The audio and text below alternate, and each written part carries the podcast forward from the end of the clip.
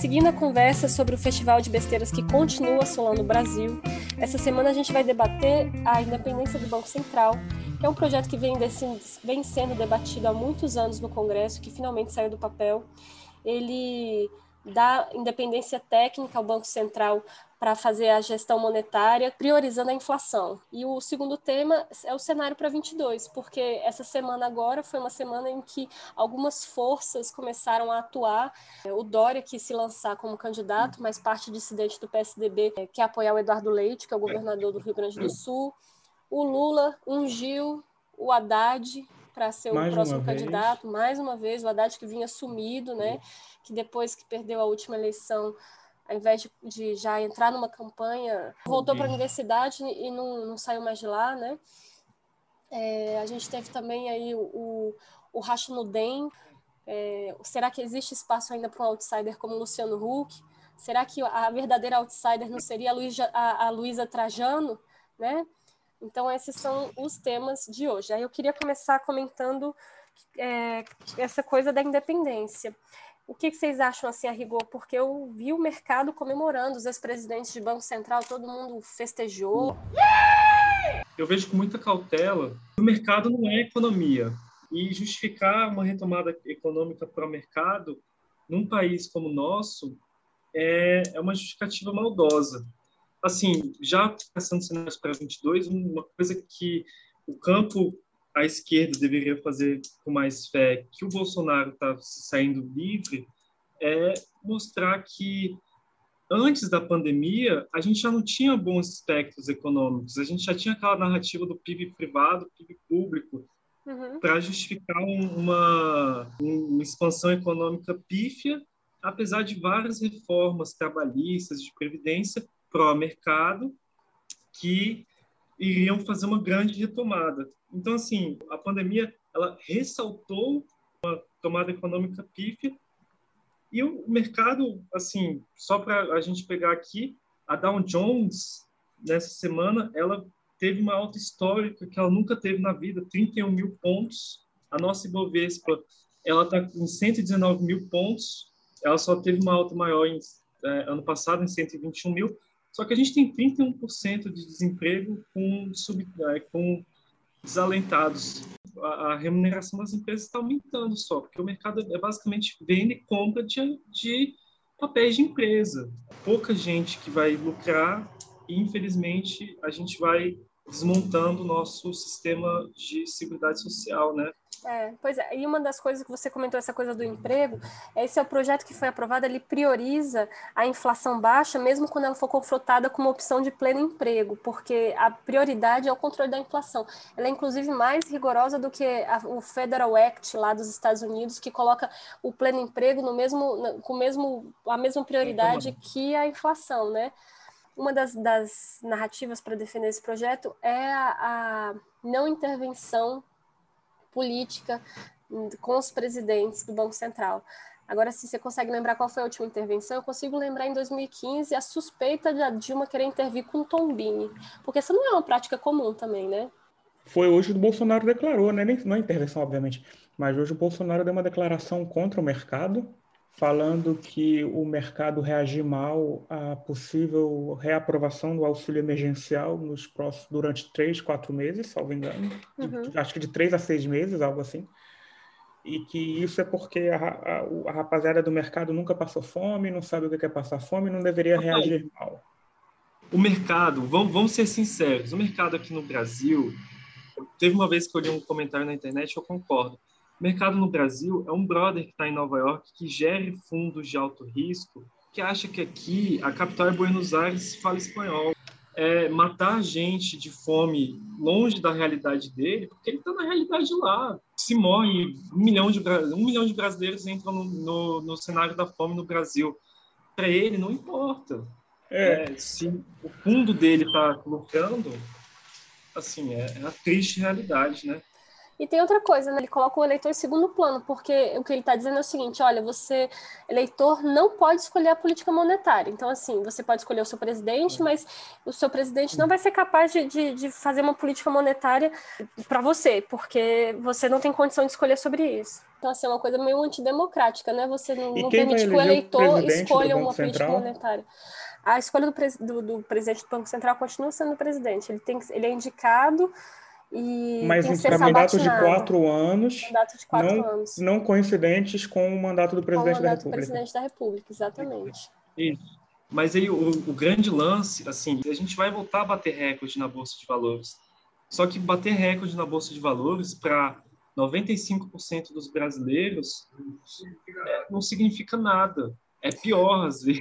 O grande desafio que as pessoas têm que colocar na cabeça, que é uma coisa complexa, é uma caixa preta, é falar, cara, a bolsa está em 119 mil pontos, mas a gente continua mal.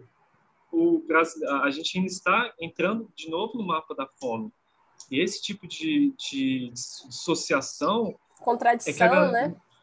Contradição que precisa ser melhor entendida para as pessoas, entendeu? A China, por exemplo, se você pegar, lógico que isso aí é, é, assim, é escolher uhum. os dados.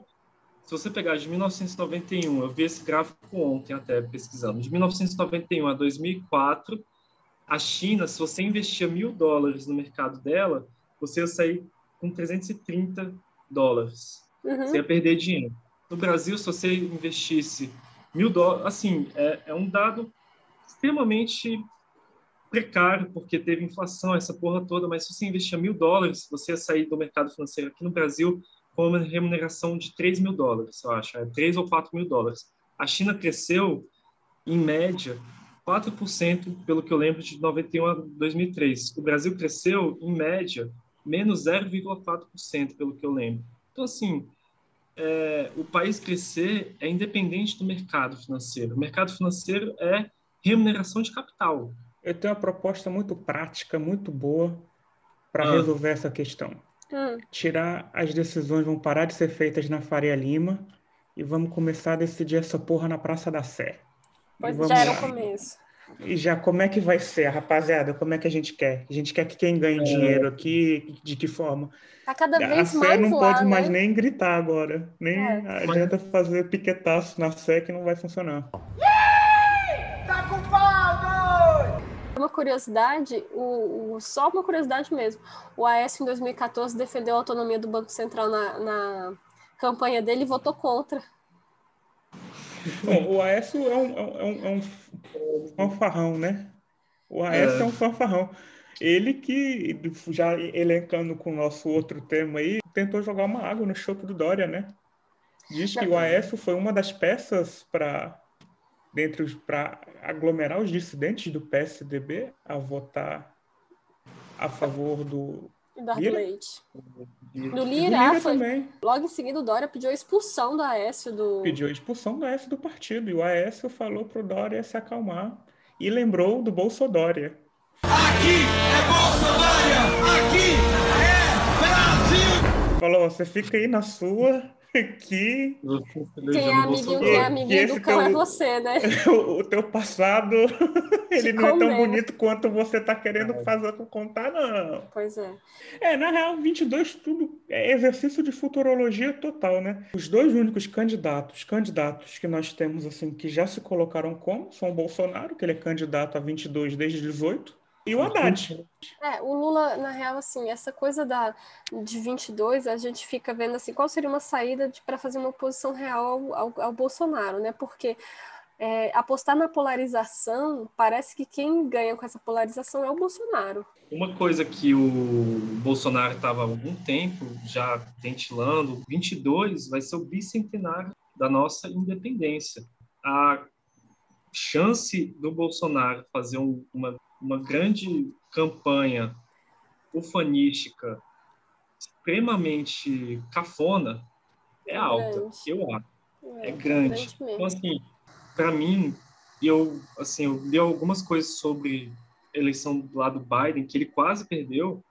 Quem quer ir contra o Bolsonaro, ele tem que pegar algum, alguns elementos dessa de 22 e fazer um, um épico. O Biden tinha, uma parte da campanha dele era nós temos que salvar a nação, entendeu? Temos que isso aqui pode ser a nossa última eleição da nação, essa pode ser a nossa eleição definidora do que vai acontecer. Do fim da democracia, é, né?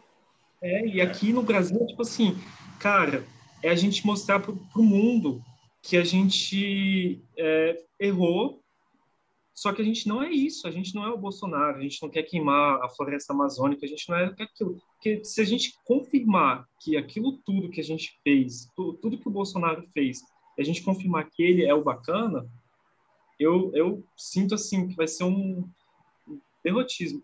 Então, assim, eu, eu acho que 22 tem que ter um, uma coisa, o Dadas pode até me, me, me ajudar nisso. Ah, tá. Tem que ser um, uma coisa meio épica, um negócio meio Tolkien. A Batalha do Anel, o Senhor dos Anéis, você vai lendo até o Duas Torres ali, você acha, esses bichos não vai ganhar, não, são, são quatro humanos, quatro, quatro mil orcs, e assim, na, na, na questão Bolsonaro, desde que foi aprovada a reeleição, a PEC da reeleição, a gente nunca teve um presidente que não foi Sim, reeleito. É. A, o status quo é ele se reeleger. Então, aí uma coisa para 22 que eu também, assim, apesar do nosso voto ser obrigatório, a gente tem muita abstenção. A gente teve 30%, eu acho no segundo turno, pelo que eu me lembro. Então, a, a, essa questão do épico, ela motiva as pessoas. É uma questão de assim, caraca, vou ter que voltar porque. Mas tem que ser um épico contra ele, né? Contra ele, porque ele tem o épico dele. Ele, ele fez o épico, mas dele. Quem, quem vai encabeçar esse épico contra ele? Porque é isso que eu não consigo enxergar, porque assim, a esquerda não se entende, a não ser que seja o centro, né? Quem é que vai se unir? Porque, olha só, eu peguei um, vou até falar esses números. As eleições municipais, em geral, são termômetro para as eleições gerais. Aí eu peguei uns números só para ilustrar isso para vocês. O PT atualmente tem 179 prefeituras e representa 2,9% do eleitorado. O maior partido, que, que, é, que, tem mais prefeituras, continua sendo o MDB, que a gente pode considerar de centro, né, fisiologista. E, mas mesmo assim, ele perdeu 258 prefeituras. O PSDB, ele, ele tem ele é o quarto maior. Ele tem 521 prefeituras, mas perdeu 278. Em compensação, o PSDB continua representando 16% do eleitorado, ou seja, ele né, tem as prefeituras mais populosas.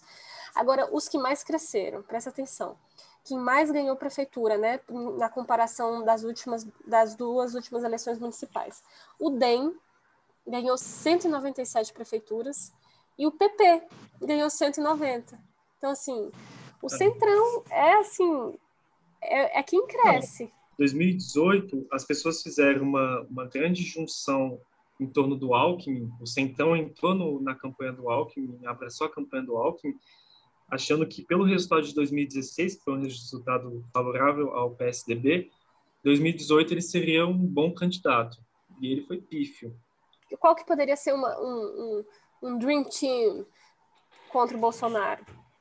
Cara, eu acho que o time dos sonhos aí, é, primeiro que é uma armadilha achar que vai ser a esquerda que vai derrotar o Bolsonaro quando for, seja em 22, seja em 26, seja quando, quando for. for.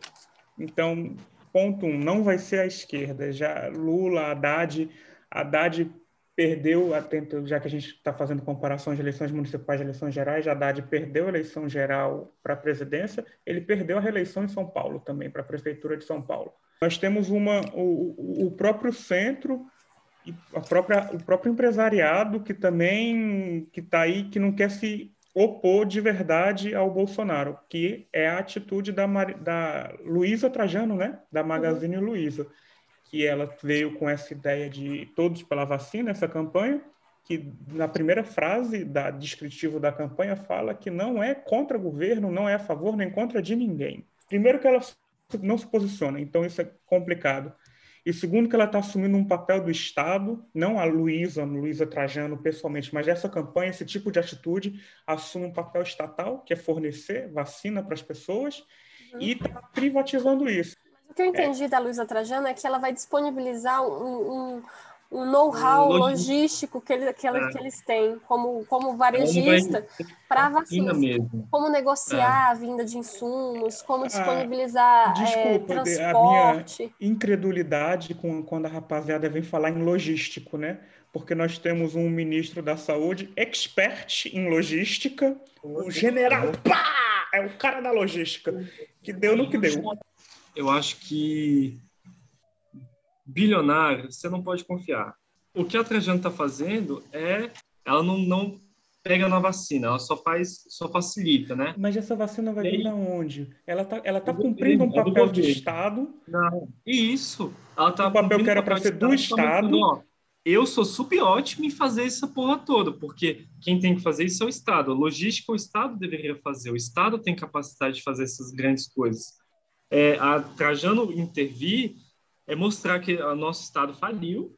Engraçado isso. Então, é o quê? É a mãe que o menino faz merda e a mãe tá lá e passando a mão na cabeça, resolvendo o problema, que era o que era para ter sido o Estado ter feito, e o Estado não fez, ela vai lá e fala, eu faço, estou aqui desempenhando é. essa função, é louvável? É. Não, é louvável. Mas, Mas, ao mesmo tempo, é meio perigoso. Eu acho que é uma, é uma, é uma licença que está falando aí, ó o Estado não precisa se encarregar disso e, e, o empresariado, quando achar que deve, vai. Porque pode dar uma munição muito grande àquela velha história de que o privado é mais eficiente do que o exato, público. Exato, exato, exatamente. Então, acabando aqui, essa a última coisa que eu tenho a falar nessa nossa transmissão de hoje é o clássico quadro Palavras que não são minhas, mas eu gostaria que fossem.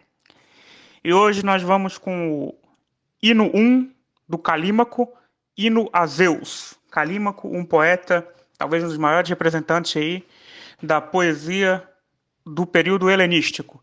E em seu hino a Zeus, ele manda, uma tradução feita por mim mesmo, e ele manda: Eu mentiria se eu falasse as coisas que persuadem o ouvido. E então nessa pegada do Calímaco, nós estamos vendo aí que tudo isso que de autonomia do Banco Central, todo esse papo da de, de Luísa Trajano, de que não ajuda, de que não é contra nem a favor o governo, isso tudo são mentiras que isso tudo são coisas que persuadem ao ouvido, mas são mentiras. Elas apenas persuadem o ouvido. Isso não as, não as torna verdade.